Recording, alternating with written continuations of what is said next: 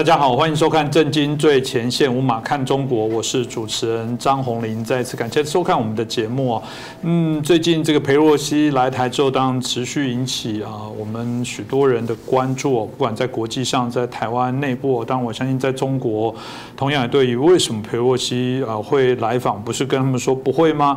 然后呃，甚至延伸到这些中共的军演，到底对台湾有没有产生什么样正则的一些作用哦？那引起许多的讨论。呃，中共一直很擅长利用民主的特性来进行反民主的动作。那我们最近在整个国内哦，大概也是可以认知到啊，中共甚至啊，整个看到的一些骇客的方式入侵我们许多的一些啊电视啊、看板啊等等。那这个部分，我认为反而会激起台湾。人对于敌我意识的这些强烈，所以中共啊所做的这些事情，我想值得来关注。透过这一次的这个啊议题哦，我觉得可以让大家了解一下中国的这些认知作战的相关的内容哦。那我们今天很开心邀请到透视中国的高级研究员，也是台大政治系的荣誉教授闵居正老师。闵老师你好，呃，主持人洪林老师好，各位观众朋友们大家好。是哦，老师这次啊，当然有人说裴洛西哦，就是麻烦制造者来了。之后，这个好像只是在追求个人的这些啊地位，反而造成台湾的一些困扰。比方说，有几个啊事件，马上大家会很担心哦。过去有一个默契的所谓的台海中线哦，啊，目前当然中国就是不承认这些台海中线这样的一些概念。的确，在最近也有许多，不管是啊飞机或者是他们的这些啊军舰哦，啊接近了，甚至越过了这些台海中线。呃，未来会不会他们就是为所欲为的随便？的像入无人之境的啊，在台湾啊周遭或者领空的部分来做接近哦。那这部分我不知道老师您怎么看呢？嗯，这个事情可以很多个面向来谈哈。我先谈第一个，就你刚提到说佩洛西是麻烦制造者，这是标准的中共的看法。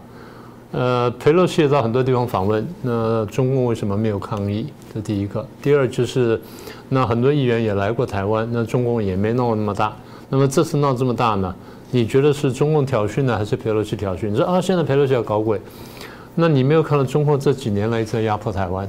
那大家为什么不提这事情？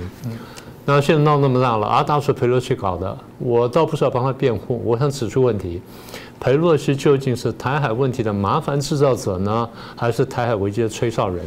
这个我觉得才是最关键的。对，那引爆了这个第四次台海危机，我们也都看到了。呃，但是我们注意到哈，但是，请大家回想一下整个这个过程，就是中共军演的过程，大家印象比较深刻，然后比较看到是什么呢？大部分是飞弹，嗯，飞弹攻击，海军舰艇的什么有一些报道，但坦白说真的不多，所以证明什么呢？证明第一是中共的飞弹技术是有进步，这点我们必须看见。大家说啊，这个。啊，有一些什么问题呢？比如说啊，海峡中线呢，像他们讲说，海峡中线呢，现在呃就不存在了什么的，应该这样讲。如果说国际态势不变，台湾的强度呢，跟这个台湾的军事各方面强度呢，也跟中共与时俱进的话呢，应该这样说，海峡中线是时有时无。呃，中共这次是破坏了海峡中线，但并不代表说他每一天可以这样做，然后也不代表说他长期可以这样做，这可以这样做。现在看起来破坏海峡中线呢，大部分用的是飞弹。嗯，那海军舰艇呢有，但很少。呃，为什么不太用海军舰艇？我们等会来说。然后为什么不能长期这样做？不能长期破坏海峡中线？这点我们等下说。那我们再往下讲的就是，大家现在担心啊，是这个常态化了。然后中共自己也宣称，台湾很多名嘴也呼应说啊，什么从此海峡中线不复存在了，然后中国海军就可以封锁台湾了。如果可以封锁台湾的话，他这一次就封锁了。那今天我们还在被封锁当中。那为什么不能封锁呢？呃，政治理由我们等会儿说。我们先说军事理由。中共的海军现在还没有能力经长期封锁我们。大家只要想一件事情就好了。如果中共可以长期封锁我们，然后我们又不能干什么的话，那我们早就投降了。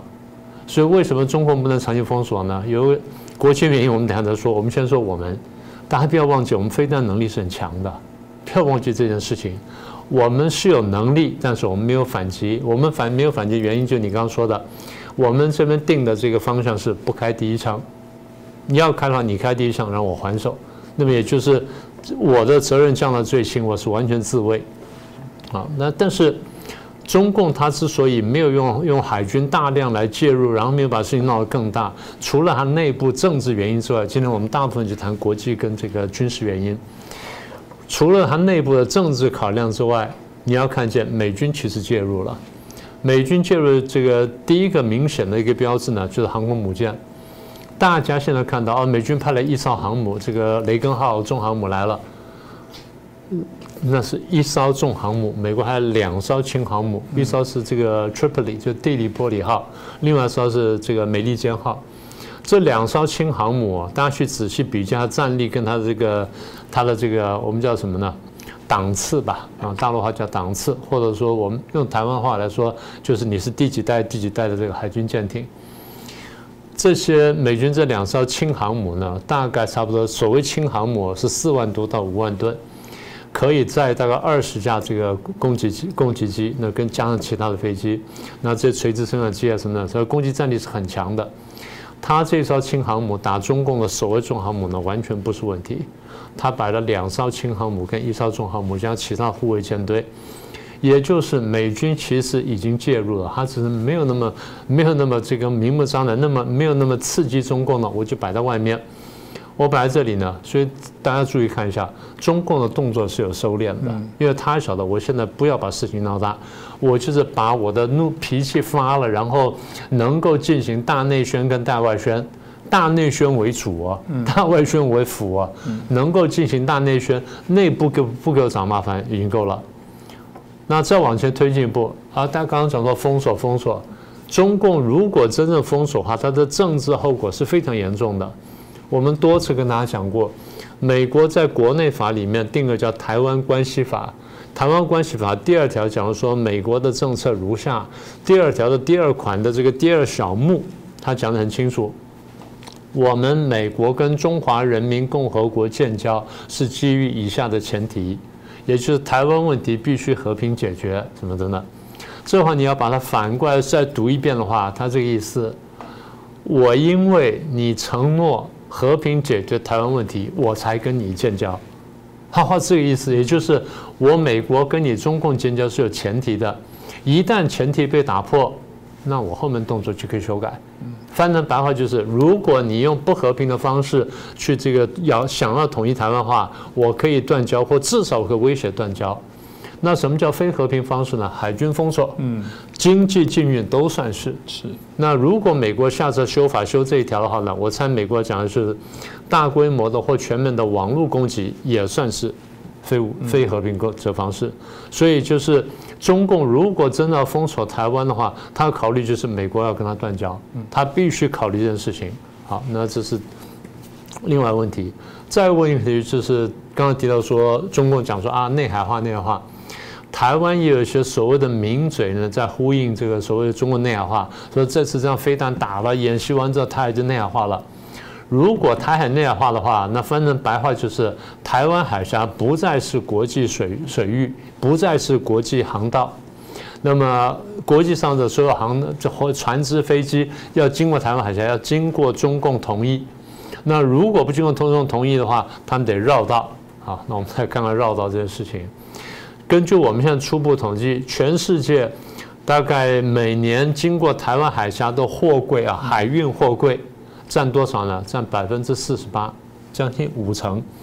也就是日本的、韩国的、台湾的跟大陆的北方港口的，就华中以北的港口，包括上海、天津的港口。当然，上海、天津他们可以走在台湾海峡，如果内海化的话，全部算在里面，百分之四十八走这里。那你说这个水道如果封了，或者说他认为是内海，大家都不走这边的话，你觉得损失会多大？我现在只说货柜啊，海运货柜，你家航空路线呢？所以这次一闹到这样，大家注意到，啊，大家讲说啊，有这个呃俄罗斯这个支持中共了，北韩支持中共，大家把新闻再看仔细一点点，有四十多个国际主要国家全部出来抗议中共，啊，这个我在别的地方讲过，就不细讲了。然后美国就讲，呃，过一段时间我的这个战舰呢要通过台湾海峡。嗯，美国的动作呢不是说我只是要通过台湾海峡，我就说告诉你们说台湾海峡不像你说的这种内海化，没有这种事情。因为它的确是有国际水域，从各种角度来看，它的确是国际水域。所以，当美国的动作就彻底的否定了这个中共所谓的内海化的说法，而且你可以看到，我们可以先跟大家预告，因为这都是先行指标。美国舰队通过了前后，一定还有其他国家船只或战舰要通过台湾海峡，来证明台湾海峡是国是国际水道。那么也就是这件事情对国际的这呃海运也好，贸易也好呢，都非常关键。大家不能容忍中共这种行为，这种单方面破坏国际秩序的行为。所以这个是很重要的观念。那最后我们再补充一点哈，呃，不是补刀，但请各位回头看一下，你印象当中中共这次打飞弹打了几天？你记得只有第一次第一天的时候？对，打了几个小时。那就大家前后算起来，就还有点分散。对，对，就是几个小时而已。所以当当然人都说啊，这样就打完了。嗯，为什么？你觉得中国没有能力打吗？有啊，有能力打，为什么不打？是对台湾的善意呢，还是迫于国际的压力？是这个问题。所以他也很清楚，这是国际航道，然后大家抗议非常激烈，但是呢，他必须要表达他的愤怒，所以他打一次，但他也不能多打，因为多打他就有反效果了。简单说就这个意思。老师，你这样让我突然想起来，大家发现中共后来又延长了军演，然后是哪边呢？东岸。他不敢在内海的地方做军演，照理说他应该在西岸多做军演啊。也就是老师刚刚提到的，西岸有很多货柜在排队了，他有本事应该是在台湾的内海多做一点演习，给他连续封个十天之下，我想那可能问题就会更大。不用十天，三天，你看国际会怎么反应？对，嗯，那回应你刚刚说那个演习哈，各位注意看现在新闻了，中共后来在七号又宣布说我要又要延长演习，然后一两天就过去了，但是他同同时宣布，我有两个地方要演习，跟所谓进行军事任务，要到九月份。这是大连海事局发布的消息。哪个地方呢？一个叫黄海，一个叫渤海。黄海我还可以理解，你渤海进行军事演习，为什么搞那么久？现在是北戴河会议，所以换句话说，他对内镇压的这个考量呢，远远大于对外镇压。所以我一开始在别的地方我就讲。这一次他们这这军事演习呢，其实大内宣的目的远远大于大外宣，台湾都不是主要的目标，台湾只是剧场罢了。是这个部分，大家也值得我们好好来思考一下。不过中共当然还是持续说，我们这一次的演习哦，达到很重要的一个战力的展现哦。那刚刚老师也说了，这个蒙城呢对外说，这当然是对台湾的善意啊，不然我真的要弄下去，你们会很惨。而且他们谈到一个呃，中共现在谈到很重。重要的一个概念，所以他们谈到一个很重要的部分是句子的作用，就简单讲就是反介入啊，这就我们内部的事，你就不能来管我。他们认为这一次效果奇好，然后所以说刚呃我们也提到，他们还是认为他们具有有能力哦，可以来去自如，随心所欲哦。老师真的是如此吗？如果把我们刚刚的话呢，第一段的话，这个稍微延长一下，大家小时候中国所有东西啊是吹牛用啊，全部是吹牛用。所谓的句子作用啊，是有，我不能说它完全没有。只要飞弹能打到地方呢，它对它的对手呢就会一定的震慑作用，就是这样子。那你说它对它的发射飞弹，对外国的军队或外国的这个船只来帮忙台湾有没有句子作用？有。但反过来说，你觉得外国跟我们台湾的反击能力对它有没有句子作用？有啊。也就是是有句子作用，但中间是交互的，这不是单方面的。如果单方面有句子作用的话，那今天他已经把台湾吃掉，我们节目已经不用做了。嗯，啊，这第一点。所以第二点呢，就是他们说台湾从此进入了共军的主权之内，然后武统台湾的问题呢向前大大推进。我再说一遍，纯粹吹牛。我们是有能力还手的，外国各国，美国、日本这个国家都是可以介入而且可以还手的。那如果不是这样的话，我刚刚讲，他们已经把我们吃掉了啦。然后今天会继续封锁，然后我们就要投降了，好，所以这些地方看起来就是，你如果仔细仔细看下去呢，大部分是大内宣，也就是他要应对第一呢，他他也晓得他的这个海军力量呢，第一赶不上美国，第二他真的要吃台湾呢，都有都有很大的风险。他们自己也算过，如果他打台湾打不下来，就是两个后果：第一，台湾可能宣布独立；第二，就他的政权要瓦解，他得倒台的。他就到这么严重，所以这事情他不是随能够随便说，能够随便碰，也不是说随便真的是能为所欲为。我经常提醒大家，中共、俄罗斯这些专政国家或这些集权国家不是为所欲为，但为什么看起来那么凶呢？因为一般人怕恶人，讲话讲到凶了或什么，大家就会比较谨慎一点点，然后说啊，我们啊不要惹他啦什么等等。台湾很多人不就是这样的吗？听了中共的宣传的时候，就就有意无意在帮他讲，是对，因为我有些人讲话是有台湾的这个党派考量，那个我没有意见。但是在讲多了的情况下，你得想想你对台湾的民心士气产生什么效果，然后再来就是你得仔细看看中共讲的话，你能照单全收吗？中共讲的话能照单全收的话，我就讲一九八一年我们就被中共吃掉了，因为邓小平说一九一九八零年开始，我们几年之内就要把台湾统一掉，这几年之内统一台湾什么的，就反霸统一四化是我们重要任务，他是一九八零年一月份讲的。你要真正相信他的话，第一我们就被吃掉了。你要再相信前一个毛泽东的话，那一九五四年我们就被吃掉了。我们你我根本都活不到今天了。所以大家读的东西要很仔细去读，不能照单全收。中共是以骗人起家的。那我们再回到你刚刚的问题啊，主权内的问题，武统台湾真的向前推进吗？我们等下就就告诉各位，它到底是向统这个武统台湾几率这是变大还是变小？我们等下再讲。我想回应你刚刚讲说常态化的问题。所谓常态化，就是他时时可以来来演习，然后时时可以这样威逼台湾。那我想，如果以台海对比来说，他来威逼台湾大概不是问题，但他不会威逼台湾，就跟他几十年来不能把台湾吃掉，那逻辑是一模一样的。大家常常担心啊，中共什么时候会打台湾？我说你根本不用，根本不用太担心这事情。我不是说你不要担心，不要警惕，而是说不要天天自己吓自己。你保持足够的警惕心，保持足够的防卫能力，不会是大问题。为什么？因为这是个国际结构的问题。也就是其实从一九五四年第一次台海危机之后，然后呢，美国跟台湾签了协防协定。虽然后来这个卡特糊涂，然后这个跟台湾断交、废约撤军，跟中国建交了，但是美国心目当中，台湾是盟友，而台湾是重要的基地。它不但是一个军事基地，不但是一个海军基地，台湾是一个重要的反中共的基地。美国心目中一直是这样想的。那你说，既然反中国基地，那为什么丢掉我们呢？所以，第一有糊涂总统，第二就是那个时候呢，对抗苏联的重要性高于对抗中共，他是拉拢中共的。那现在没有苏联，没有敌人了，中共的这个野心暴露之后呢，那美国对对抗中共变成一个主要的题目了。所以，共军演习不会常态化，我们只看国际的反应，就光看美军好了。美军我刚刚讲说呢，来了这个。三艘航母，一艘重航母，两艘轻航母，在这海域附近。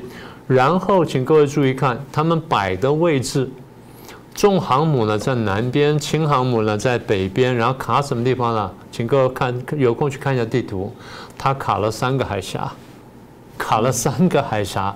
也就是你共军想过来，呃，它前面北边两个是轻航母，南边是重航母。你不管是南边想用潜水艇过来，还是北边的潜水艇或用军军舰过来，什么你都过不来了。我过就摆在这里了，我看你敢不敢过来。这第一个。第二就是中国上吹牛航空母舰，航空母舰。然后这次新闻就就军演新闻出来之后，你一定注意到一件事情：中共说有两艘航母出港了，嗯，对不对？你有印象？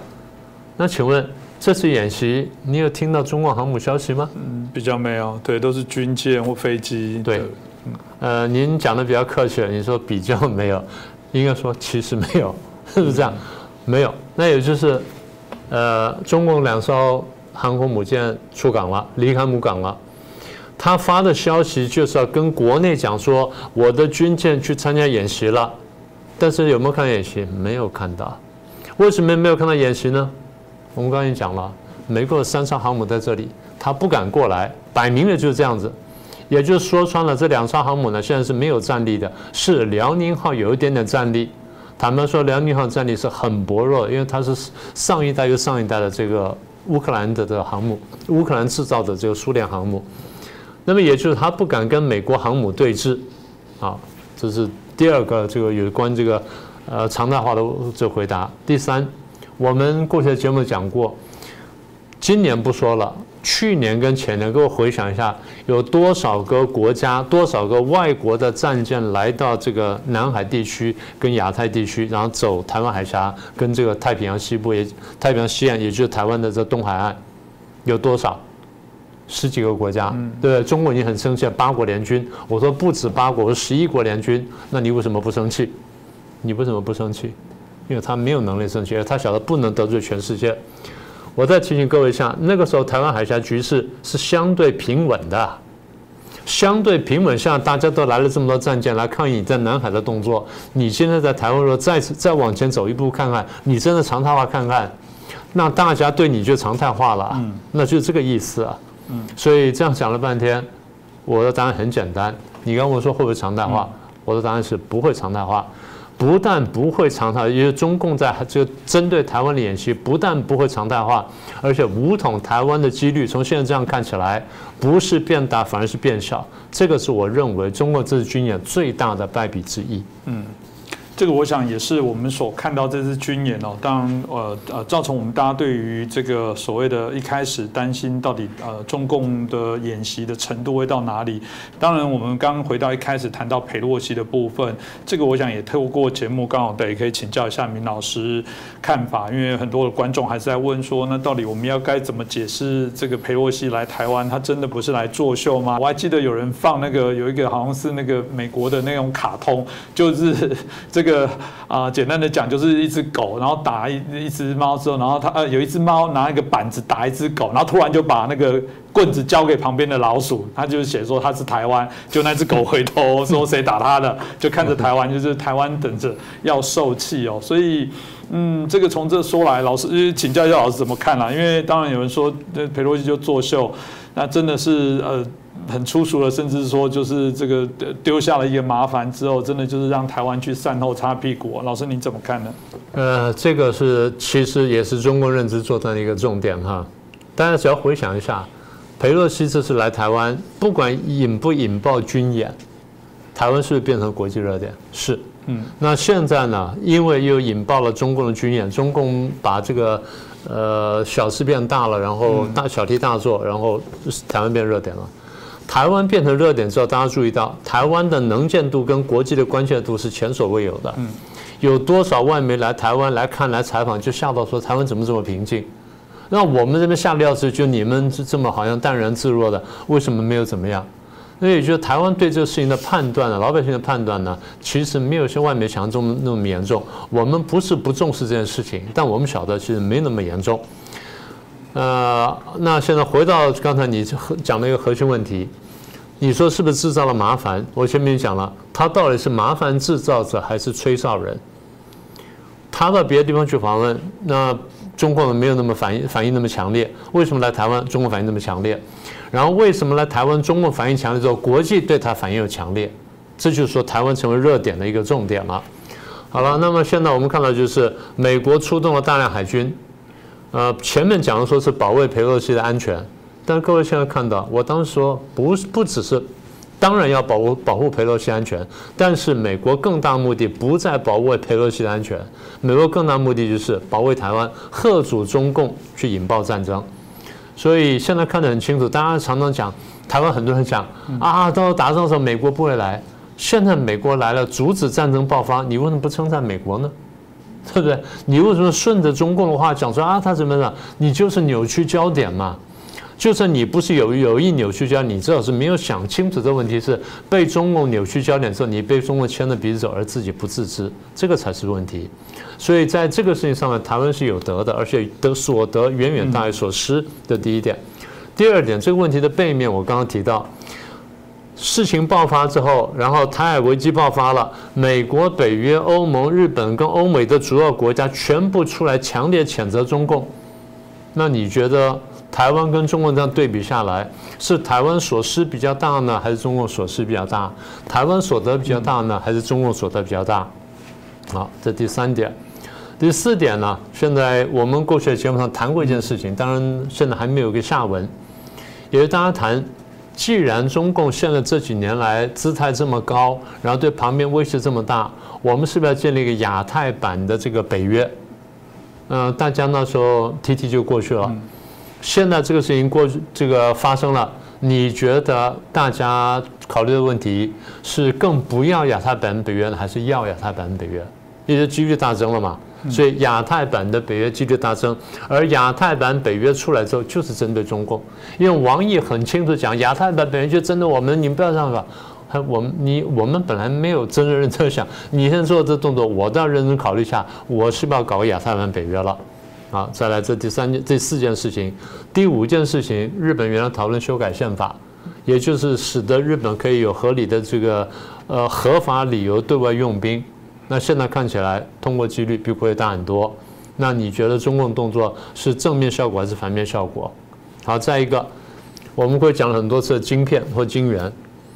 那现在事情闹成这样，你可以看到美国出来讲啊，我要搞 Chip Four，也就搞我所谓的晶圆联盟。美国找哪些国家来参加军援联盟呢？美国自己拉，然后拉了日本，拉了南韩，拉了台湾。南韩现在还有点还在犹豫，还在还在考虑，因为他也舍不得大陆的生意。没关系。那如果说美日台都进来的话，南韩最后你觉得会怎么选？南韩来跟不来呢？他都很困难。坦白讲，不，我猜最后他还是过来。所以美日台韩组成金援的话，那中共不用玩了。全世界的晶圆，大家算算看，每日台韩到底占大概产量占多少？光一个台积电就占百分之六十八，你算算就晓得了。每日台韩加起来呢，逼近百分之一百了，百分之九十几了，我忘了准确数字。所以这个晶圆联盟若照组成之后。它的如果它要针对人的话，它针对谁？啊，这是第五点。第六点，美国在谈考虑说要不要制定一个新的法律，叫《台湾政策法》。台湾政策法用别人的话来说，叫做美台关系大补完，也就是把过去这几年来美国有他的方案全部集中起来，然后再来强化。假如说啊，其实这次美国可能有不同意见了，因为佩洛西访台，然后那边一紧张，然后白宫听说有消息讲，白宫呃跟国会讲说你们暂缓等等，是是，就算这消息是真的话，请问各位，完了之后，美国的台湾政策法会加强还是削弱还是不要？嗯，应该加强啊。那最近我又这就其实不是最近，今天早上我出门时候看到消息。因为这个中共军演，所以有消息放出来，然后有人去问美国商业部长：“那你们这个不知道跟讨论跟中共这个削减关税吗？那现在怎么做呢？”他很技巧的回答讲：“呃，这事情现在问题变得呃这个这个区域性的问题变得比较复杂，所以我们要再考虑，我们不能伤害美国劳工的利益。”你前面为什么不讲不伤害美国劳工利益呢？你现在拿出来讲是冲淡你前面那句话，也就是其实因为区域问题变复杂了。什么叫区域问题变复杂了？因为中共对台湾进行了威迫性或侵略性的军演，所以区域问题变复杂了。翻成白话就是因为中共军演，所以美国现在呢对于降低这个调降中国关税有了不同的考虑，就这意思。那然后再最后一点就是。美国、日本、澳洲最近开会的时候，对于一个中国后面加了个跨弧，加了句点，就是，啊，一我们这个维持一中政策啊，当它可行的时候，我们维持一中政策；反过来说，当它不可行的时候，我们就没有所谓的一中政策。你觉得中共在这场军演当中是所得比较大呢，还是所失比较大？所以我们过去不是讲说认知战、认战吗？这就彻头彻尾的中共对台湾的利用这次军演打的认知战。而比较遗憾的是，台湾很多人呢居然捡起来把它照讲一遍。这就我们上讲的以美论、仇美论跟断美论。那有人居然浑然不觉。那不管怎么说了，我们就要提醒各位，中共认知战呢，最后一定他下场是非常悲惨的。那我们这个算是一个开头吧。嗯，这个我想也让大家可以理解，因为之前明老师的确我们在有几集谈到以美仇美的部分哦，嗯，这个当然就是我觉得，我如果用一般我们自己啊，身为在台湾居住的人民来，你看到有个新闻标题写美国航空母舰接近台湾，跟你看到中共的军舰接近台湾，你会把它当做哪一个是较为惊恐？我想应该不会有听到美国军舰靠港，或者美国军舰离台湾多少海里，然后大家开始抢粮食要做很紧张，不会。这个很容易吧？这个我觉得从这件事的敌我，台湾也不是没有，但为什么就有这些人不断的故意在松动你，故意在做一些挑衅？而且我还是必须提醒大家是，请问中共军机绕台扰台是裴洛西说要来才开始做的，还是一直做了好几年？对对。那那所以基本上没有西 不过就前因后果你们搞错了，是因为中共开始不耐烦的开始找各种机会跟理由来修理了我们这个就就台湾来恐吓台湾，所以佩洛西就感受到那种氛围，他说我一定要来看一下，我一定要支持那个正在受到饱受威胁的台湾人民，我要到这边。表达跟你们在一起，哎，结果他变成是麻烦的制造者，不是啊？这根本逻辑上跟事情的前因后果根本就不是如此。我觉得这是对全世界比较大的一个影响跟威胁啊。今天再次感谢林老师，呃，也清楚的把佩洛西来台的一些啊，我们必须注意的事项跟产生的效果，也跟大家做一下分析。那希望如果你有兴趣，也帮我们的节目这个这一集的节目可以转传啊，给更多的朋友来做了解。那再一次感谢明老师，感谢大家的收看。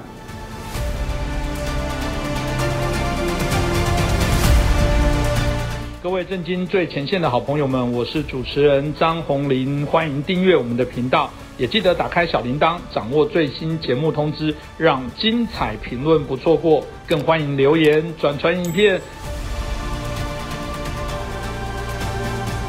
大家好，欢迎收看《震惊最前线》，五马看中国，我是主持人张宏林。再次感谢大家收看我们的节目哦。裴洛西来到台湾之后，这个还有余波荡漾哦，那这个产生许多我们啊看到包含台湾内部哦有许多的不一样的声音讨论。不过大体上来说啦，至少呃我觉得比较高的比例的民众啊面对啊中共的文攻武赫，还是认为裴洛西来对台湾还是一个重要的一个支持哦。啊，之前在节目里面我也提到了，有有人说他是啊，佩洛西是一个带来麻烦，但有人说不是，佩洛西基本上说法应该他是一个吹哨者。啊，因为我们知道国际的议题，如果没有一个重大的事件，是没有办法引起国际的关注啊。透过裴洛西来台湾的时候，事实上反而啊，让大家更清楚的了解啊，中共的恶行恶状。这某种程度来说，我们反而把这一个危机变成是一个转机哦，有可能获得了更多的国际上的一些声援跟关注。所以有人就在谈佩洛西后续这些效应到底会产生哪些影响。某种程度来说，台湾过去还有一些以美仇美，台湾内。部还有许多对中共抱有一些幻想的，会不会在这时候反而觉醒？而且不止我们啊，在国际上许多的一些追求自由民主的人或国家或政治人物，反而因此可以给我们更多的一些帮助。我想我们今天好来看啊，到底佩洛西访台之后，后续还有哪些会延伸的一些事情值得我们好好关注？那我们今天很开心邀请到两位来宾，一个是我们的政治评论员哦，我们的学者，我们商普老师。主持人洪尼大哥好，各位观众朋友、观众朋友大家好。嗯，另外是我们前国大代表，我们黄鹏霄大哥。主持人好，大家好。我想我们一开始就来请教一下我们上普老师哦。其实这次当然来了之后，我们刚刚提到引起非常多不同的讨论哦。台湾内部还是有些人呃，有一些啊，这谈论上还是对于这个啊，裴洛西认为是一个麻烦制造的，不止这个，嗯，国外当然也有一些不一样的一些评论哦。但有人还是说，嗯，这是一个智慧型的出访，因为这次来的部分来讲，尤其他的层级，包含他引起了许多追求自由民主的这些政治人物的一些团结，所以我们看到欧洲有很多的国家。家接连的未来在十月、十一月、十二月都会接力来访，就是要让你中共看到，你不能这个比手画脚的决定我们的国会、我们的政治人物可以去哪里，不能去哪里。那我觉得这个改变当然不一样。所以大家有人说啊，佩洛西来了之后，包含针对破窗、包含领航会产生的一些效益。那这部分是不是请教一下尚博老师？您从佩洛西来台湾之后，您有看到哪些的一些值得我们关注的事吗？对。这一次的来访当然是我们的预期当中，也是那十个大字：自由靠勇气，和平靠实力。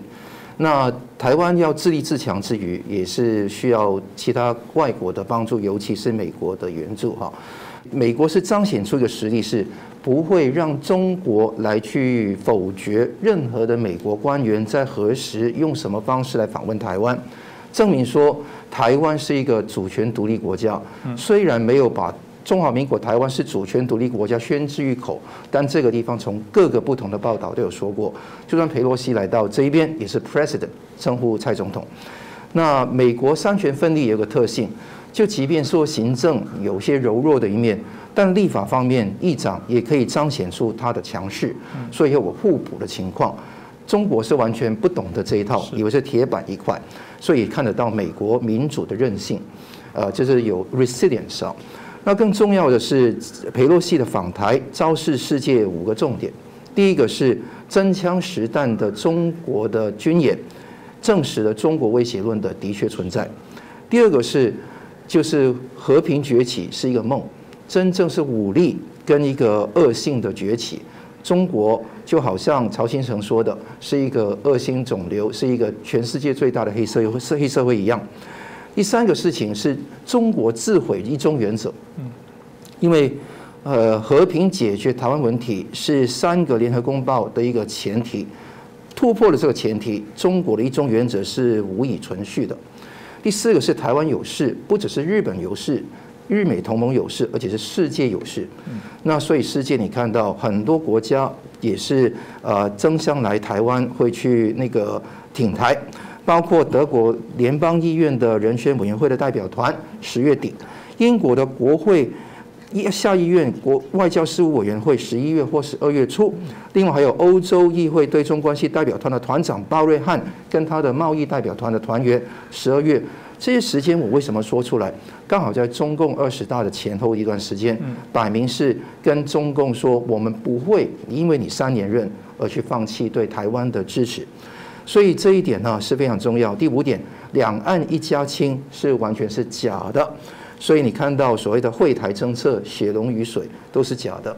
那当国民党的副主席夏立言访问那个中国的时候，你看到中共立即立即丢出一个白皮书，要去那个看怎么样统一的一个方领纲领。你知道这个事情摆明是跟这个任何要叩头要跪下来的人打脸。那这个让台湾更认清楚我们对中国的态度是怎么样。同样的，我们也要清楚是，呃，美国不应该再抱着一个牧羊人的主义来教化中国，这是不可教教化的中共啊。所以这个很清楚。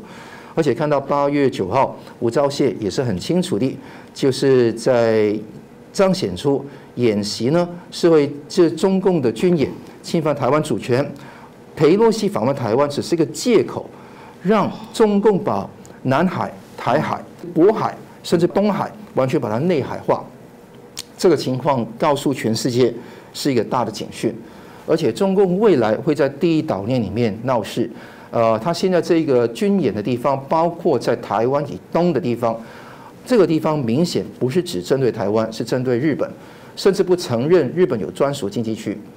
延伸第一岛链以外，到所罗门群岛，到第二、第三岛链那一块，也建立它的军事据点。所以台湾呢，必须要去了解网络攻击、假讯息、经济胁迫跟军事的那个威胁，我们会存在，我们要防方法去防止这个事情发生。尤其台海海中线的模糊化、军事演习的常态化。可能会成为一个常态。虽然现在戛然而止，所有事情都到现在这个阶段没有办法呃再存续下去，因为他现在又要定期巡逻来替替代所有的那个军演，但未来中共的威胁是不会离开的。同时，美国要搞清楚一点，挺台不必然等于抗中。大家看到日本的政治很清楚。岸背是跟呃岸田都是有同样的一个意义，的挺台，嗯，但是抗中的程度跟烈度是不一样的，嗯，那这个事情也考验着拜登政府未来怎么去看习近平。七二八，拜登跟习近平有对话，但是拜登也是陆续的展现出美国一些弱项给全世界，包括呢那个疫情的管控、经济的衰退、关税可能会减免，那同时。台湾政策法，他自己把这个法案按住，不要参议院去先通过哈，先是拖延。这个情况也是呃冰的一面，又火的一面。比方说，美国跟印度在十月会有军演，而且推出那个 Chips and Science Act，就是晶片法案。所以两个都有的时候，我们看美国的政治就不要太一厢情愿。台湾要真的，我们台湾真的要自己国家自己救。同时也看到很多友人哈，包括那个 Brad Stevens 都提到，要美国供应台湾的不对称的武器很重要，呃，美国也应该加大军费的开支，而且希望呃美国国会代表团明年哈每个礼拜都抵达台湾访问，我觉得这是非常操劳的一件事情啊。但无论如何，这个是彰显出一个转变。我看转变的指标是以下几个项目：第一个，美台之间有没有联合军演？有没有安全对话？会不会驻军？情呃战略会不会真的是清晰？呃，建交就是有人说是复交或者建交，就是跟中华民国台湾建立外交关系，共同防御的承诺。这些事情是我们看的一个非常重要指标。往这个地方靠，美国挺台抗中的实力就更强。否则，美国挺台。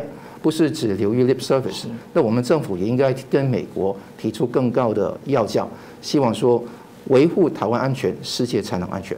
嗯，这非常重要，真的就是台湾有事，是全世界都有事哦。我觉得这段期间大家一直在谈到，有许多的研究报告也提到说，全世界的民主在倒退，这是一个警讯。这次许多人谈到说，现在的重点是一个民主专制拉拔的时刻，所以呃，各地都在谈每个国家的民主韧性，他们怎么对抗这些威权。那当然，我们看到这一次啊，中国因为整个民族主义的高涨哦，在这次佩洛西来。那还这个啊，漫天啊，这个文攻武赫的在威胁台湾，在威胁佩洛西，甚至官方都会寄出生命的威胁，这是不可思议哦。如果放着小粉红来炒就算了，连呃这个国家都要威胁人家在啊美国国内的第三号政治人物。所以当佩洛西真正的抵达台湾之后，听说哀嚎一片哦，很多人甚至拍那个自打脸的啊巴掌啊啊，还有一些号称这个有钱的什么首富，呃。说好这个裴洛西如果来的话，他会捐捐出他的财产，最后赶快删文，反正笑话不少。当然，呃，也延伸了，大家很担心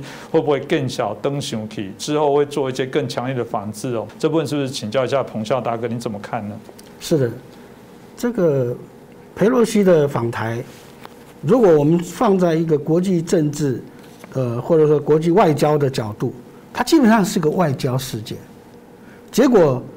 后来中共的操作把它变成了一个军事对抗的问题那么，尤其是有一些的这个粉红，特别是像胡锡进这样的啊，相当知名度也有相当这个在中共里面有过去有过相当角色的人啊，他说要把它击落哦，半飞啊等等，这种很偏激的言论，那么使得这个问题啊，使得中共犯了一个战略性的错误啊。你把外交问题提升为这种军事对抗问题，这就是基本上就不对的嘛！你根本在文明社会里没有这样玩法的。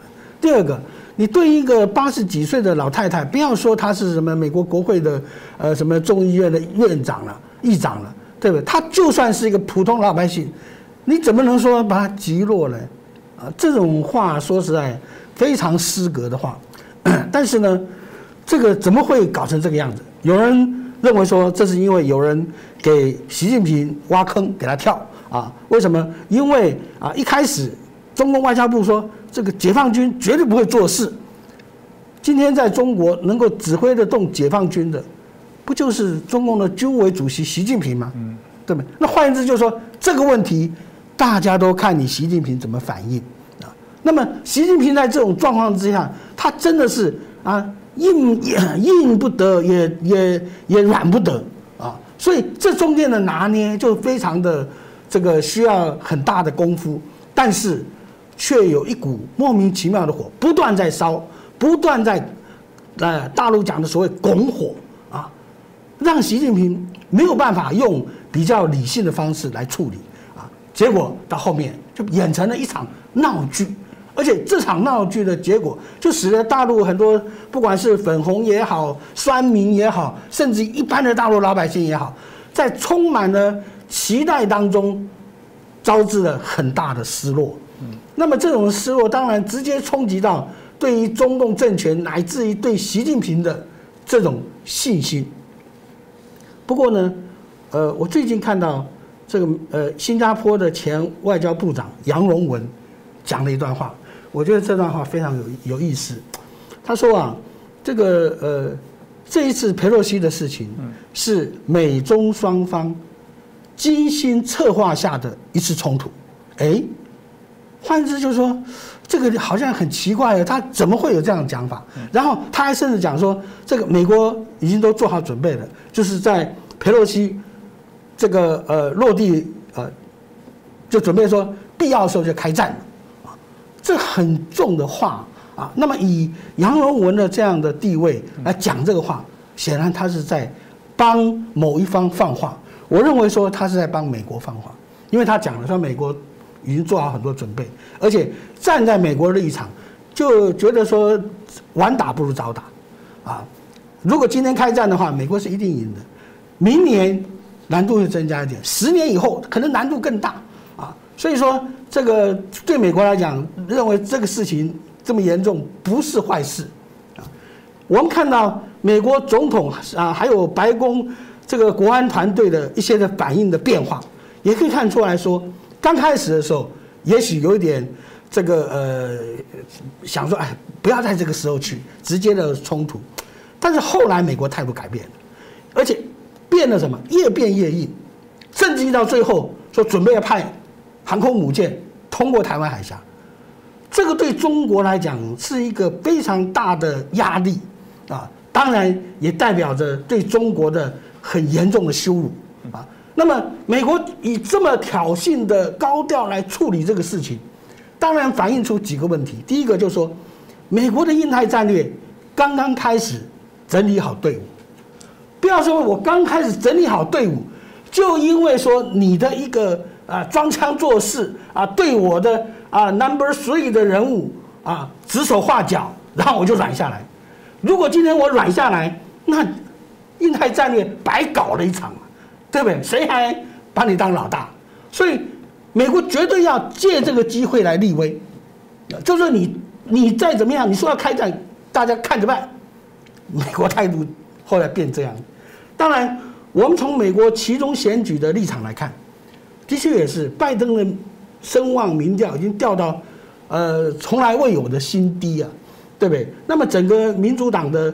这个选举的前景一般并不看好，那么所以说，在这个时候，如果这个事情他示弱，或者给这个呃川普有机会说，你看你你就是因为你是你很弱啊，所以啊呃中国才这样子啊直接啊站啊拉到你头上来，所以他不能示弱，而且不但不能示弱，而且还他一定要示强，要借这个机会好好的展现一下美国国威啊，然后当然也是。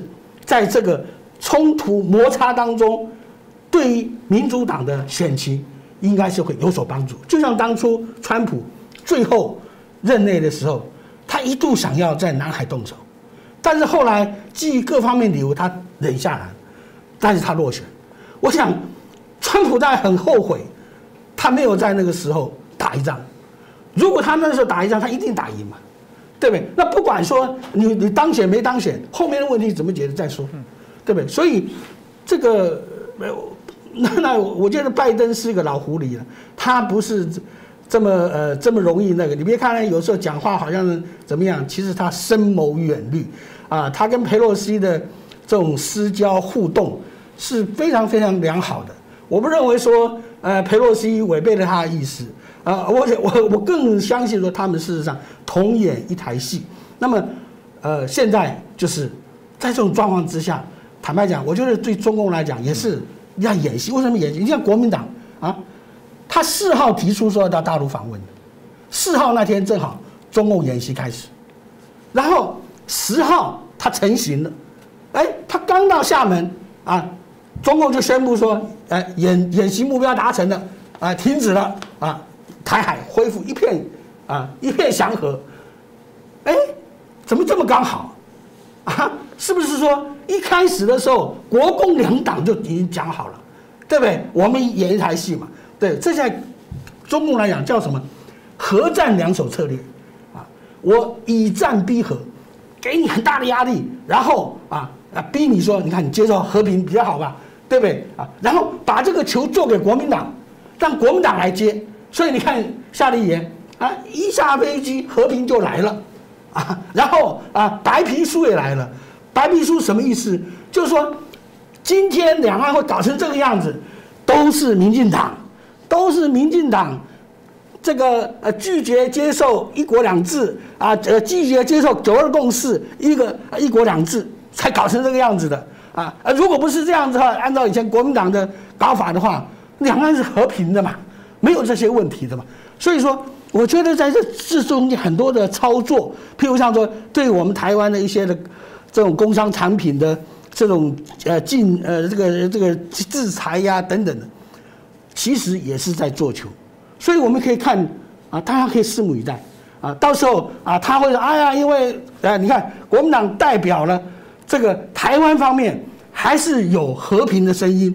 对不对啊？那台湾你看又有这么多的山东饺子馆啊，又有这么多山西刀削面，代表说台湾人心中还有祖国啊。所以说啊，我们还是两岸一家亲，大家还是坐下来好好谈。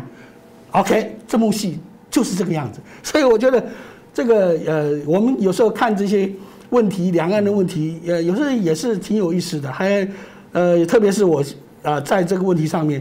已经有三四十年，从实际的这个工作到理论的探讨啊，我所以我个人看这一段，更是觉得在这个过程当中，呃，其实对我们台湾老百姓来讲，在我们高压力之下，我们展现的那种勇气、淡定，让中共觉得啊大失所望，对不对？非但打成这个样子，没有人害怕。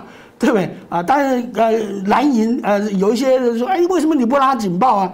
这叫什么意思呢？就像说，你知道有一种心理变态叫铺路狂，铺路狂最期待的就是你看到以后尖叫，哈，结果啊，老公打了十一发，台湾人民都没有尖叫，警报都没响起来，你想想看这个铺路狂啊多难过，对不对？问题就在于台湾人民从乌克兰看多了这些厉害的武器，那你那十一发算什么？对不对？那还真的不算什么。第二个，乌克兰战争让我们看到了说美制武器的这种优势，美制这个美国军队的那种作战手法的超时代的进步，是吧？相对之下，遏制武器或者说是山寨遏制武器的中共武器，坦白讲啊，说的比唱的好听啊，实际上它的效果怎么样，可想而知。所以这也是。这个中共在这过程当中自负其短，另外一个就是啊，你看我们的啊，人家认为说你草莓兵，我们的草莓兵多么勇敢呐！啊，三千多吨的成功级在海峡中线顶住中共七千多吨的这个啊，这个这个驱驱逐舰啊，甚至于说我们做好了啊擦撞的准备，这要多大的勇气跟决心，对不对？所以展现出台湾人。啊，守中线、守领、守领海、守主权的这种决心跟勇气是不可动摇。嗯，这非常重要。我觉得过往许多来宾还是提醒说，其实中共的文攻武赫，台湾人是不怕，最怕是内部先混乱，所以他会制造许多内部混乱的机会。所以这些认知战的部分就做非常多。可是我还是必须说了，呃，如果他今天啊扩大的是影响了我们刚刚提到的，对于对台湾友善的这个国家的政治人物的威胁、国家的威胁、厂商的威胁，甚至现在进而做了许多的这个侵入性的资讯站的这些干扰，虽然。呃，没有办法直接证实，还没有证实，就直接是来自于中共。但至少其他假讯息、假新闻，从过往以来一直都非常多。我觉得民众的感受一定是非常非常的糟糕了。当有人说啊，不这么做不行，因为啊，秋天的时候，我们在今年年底大家知道，中共的二十大就决定习近平的第三任哦。呃，以前的说法都说习近平已经做了非常多的一些掌控，基本上是应该啊不会被撼动，那还是会顺利如期的就任。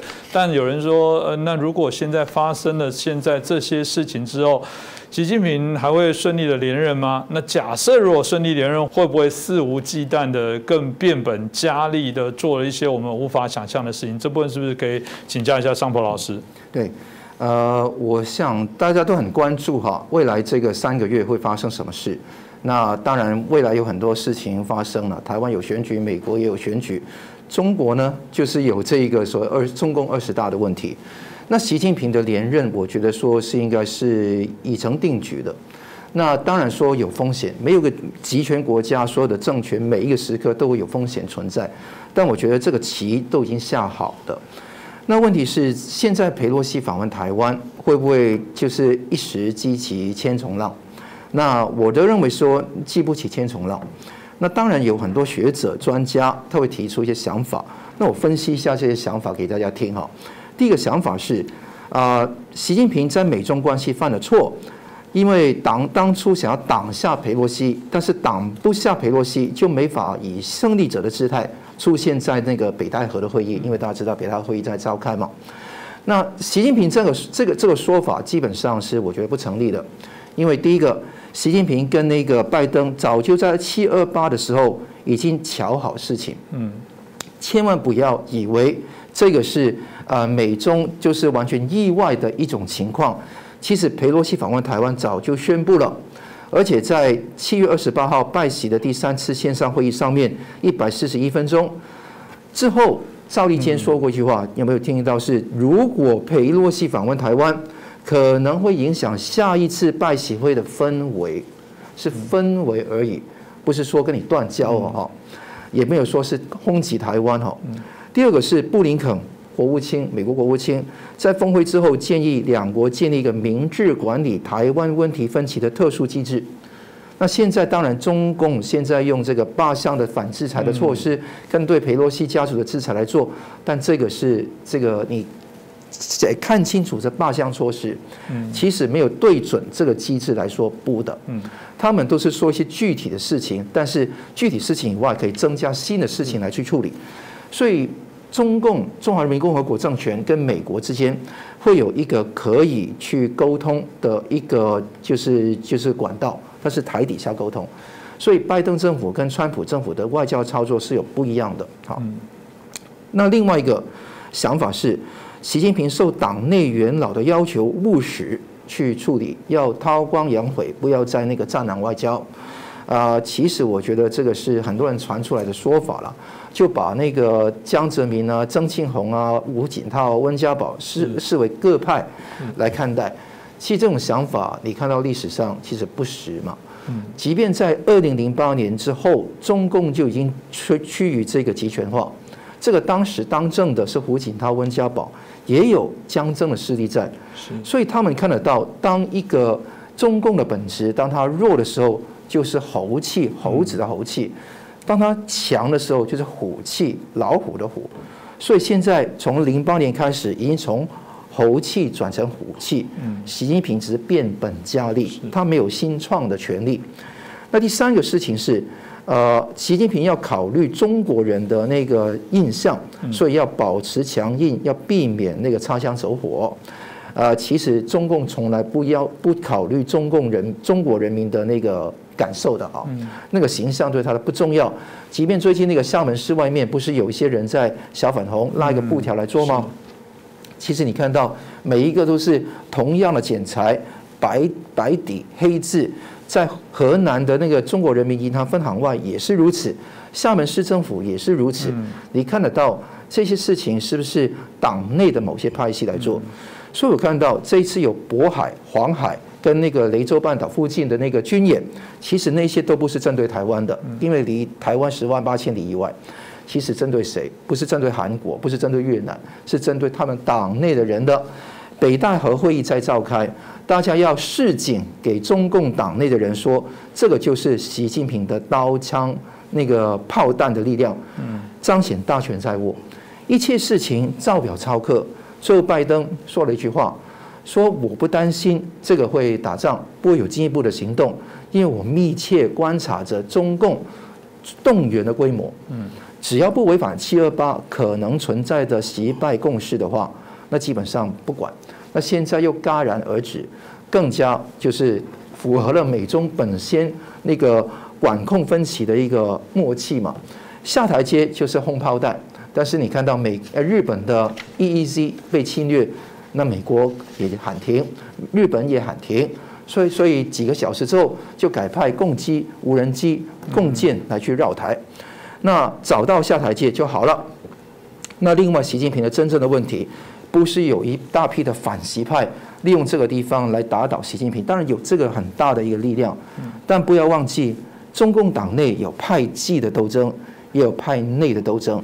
其实现在斗争的焦点，我觉得是派内的斗争，因为派系的斗争，你看得到在呃那个呃所谓江征或者官二代的势力，他有钱袋子，却没有刀把子，没有那个枪杆子、笔笔杆子。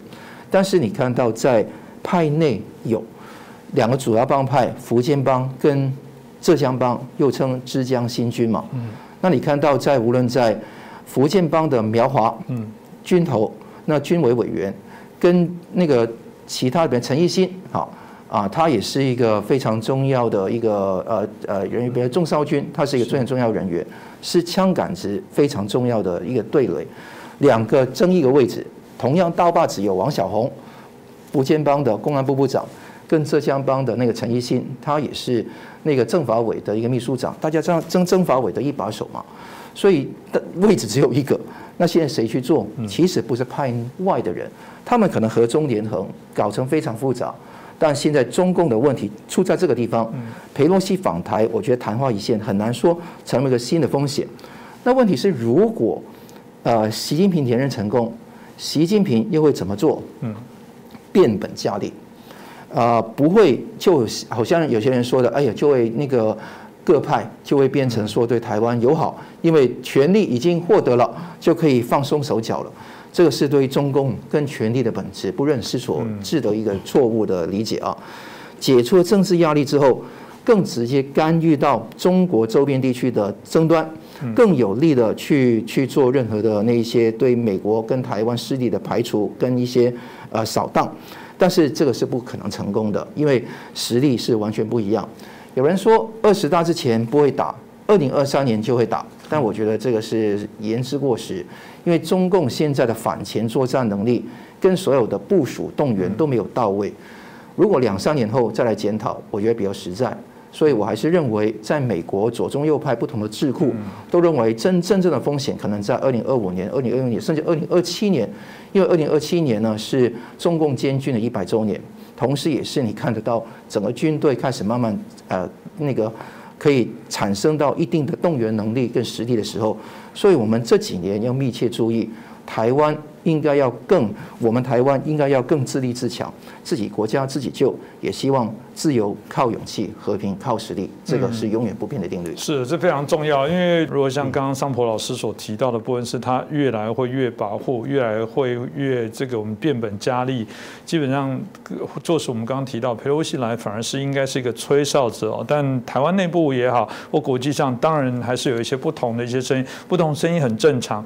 但我们看到国内的这不同。有些还是以政党的一些形式，哪怕在台湾的支持度是很低的，他们还是故意的去骚扰，故意去举这些布条，某种程度好像要造成外部的印象，就是有人也反对裴洛西来哦，台湾没有都欢迎裴洛西哦，哪怕我们觉得他就是沧海一粟是非常少，但总是媒体在散尽平衡报道，欢迎裴洛西也是一张照片，反对裴洛西也是一张照片，所以内部的部分一直是台湾啊。呃，我们谈到的必须要面对哦。那当然啦，还是有许多的艺人为了这个啊有口饭吃哦，这个人要人民币还是香的，所以我们马上发是发出一些图片说啊，这个只有一个中国。其实有人也开玩笑说，对啊，只有一个中国，但台湾也不是中国的。也有人开玩笑说，还好全世界只有一个中国，如果有两个这样的恶霸，那怎么办？那彭教老师怎么看待这件事情呢？呃，我觉得这段时间非常有意思啊，因为。这个呃，我我我年纪比较老嘛，那么以前哈，我在上位的时候就接受子参教育，子参教育会提到一些国家战略层次的问题，就是说那个时候我们对于中共犯台有差不多三十天的预警时间，因为它会有很多迹象要做动员准备，要集结嘛，所以我们有三十天的预警时间。那行政院的当时有新闻局，新闻局呢就有一个。计划叫什么？就是说，我们每年啊都花很多钱，在全世界各大媒体登广告啊，让人家知道台湾在哪里，台湾到底是怎么回事啊？说实在，效果不见得很好。啊，那么啊，如果说这三四天砸重金下去，能不能够呃让大家更关注台湾一点，也未可知。但是就有这样一个计划。结果我们这一次呢，各位有没有发现，不管你是美国的，或者是欧洲的啊，日本的更不用讲了啊，所有的大报都要特别的出一个啊专篇来介绍台湾怎么回事。啊中国跟台湾到底是怎么回事？所以这个对于台湾的在整个世界的能见度，那中共真是帮我们大忙啊！啊，如果要换算成广告费的话，那起码都是几十亿美金以上吧，对不对？还达不到那个效果，对不对？所以说这个呃，我觉得除了这以外啊，BBC 驻北京的记者麦迪文，他有一个说法非常的有意思，他说啊。这个中美之间呢，在台湾问题上玩一个巨型的假装游戏，哈，什么叫假装游戏呢？就中国假装台湾是它的一部分，台湾没有所谓的领土、领海、领空的问题，因为是中国的嘛，啊，那么啊，实际上台湾又根本不受他管辖，哈，自己有自己的军队，自己有自己的明显的这个呃政治组织。啊，嗯，那么美国呢，也是假装我不承认台湾是一个独立国家，但实际上，美国驻啊 驻台北的呃这个这个 A I T，比美国驻全世界其他国家百分之九十五以上的，它规模更大啊，它不但说建筑规模大，人员之多，不超过一般的这个美国驻外的这个大使馆啊。第二个就是说。美国现在还正在准备立法，把台湾列为什么非北约组织以外的盟国？哎，美国的台湾旅行法就强调说，美国的官员跟台湾官员互相对等的交流。那你不是把我们当台当一个国家当什么？所以美国是假装不把你当个国家，实际上不但把你当个国家，而且把你当做一个很重要的一个盟邦。所以。这种的假装游戏，最怕是戳破。本来中共希望说能够弄假成真啊，说啊这个呃台湾海峡，因为啊你们一百多个国家都承认啊这个台湾是中国一部分嘛，那我就对啊中国一部分，那你个台湾海峡就是啊没有所谓的国呃国呃这个国际航道这回事啊，通通要听我的啊，然后啊他先放话，然后看风向，对不对？那么美国呢？哦，你真的要戳破这个，那我那我就跟你来真的。所以在这种游戏之下，我觉得这种破窗效应在这一次佩洛西的这个来访里面产生了。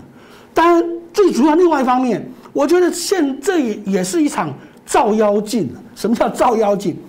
可以让大家看出来，有哪些的媒体，有有哪些的所谓名嘴，哪些的什么啊没什么学者。到底他立场是站在哪？他是跟啊这个粉小粉红的立场一致呢？啊，跟新华社的口径一致呢？还是真正的能站在我们台湾人的立场？啊，但是这段时间很遗憾的啊，我们就真的看到啊所谓的红梅，哎，真的我是觉得说啊，你你你每一篇啊几乎都是站在中国立场。啊啊，一些的这个呃统派的一些的呃电台呀，一些的呃呃电视啊等等的，你看他们的发言，啊真的是哎啊，中共怎么说他就怎么说啊啊这这个呃呃这是效果还很大，你看那啊震撼了什么什么，其实震撼什么啊？但但啊，我觉得赵少康先生特别有意思啊，他说奇怪，台湾人都不怕，哎，拜托你要台湾人怕干什么？啊，台湾人怕啊，有益于两岸关系吗？啊，有益于啊什么吗？嗯，没有任何好处嘛，对不对？反而台湾人不怕，啊，真的是表现出我们台湾人的成熟、心理素质的优越。而且我我们看那个历年来，对于呃这这个认同问题啊，我到底我是中国人呢，还是我是台湾人？嗯，啊，我们有长期的民调，这个。两个黄金交叉在什么时候？九六台海危机的时候。从九六台海危机以后，认为我是台湾人的直线上升，现在认为我是台湾人百分之八九十啦，对不对？认为我是中国人的越来越往下走，所以经过这一次的这个冲突以后，你想想看，我们年轻人多少看到哎呦，我们成功舰上面的那些勇敢的啊草莓兵，会不会很振奋呢？啊？对不对啊？我多有面子啊！我做台湾人多有面子啊！我才不怕你嘞！啊，哎，真的，你看台湾年轻一代啊，上次东京奥运的时候，我们的桌球选手面对大陆啊世界冠军，一点都没有紧张害怕的样子，啊，那真的是啊，作为一个弱势一方，你要藐视你的敌人，这就是孟子所说的“遂大人者，则藐之”。对这种。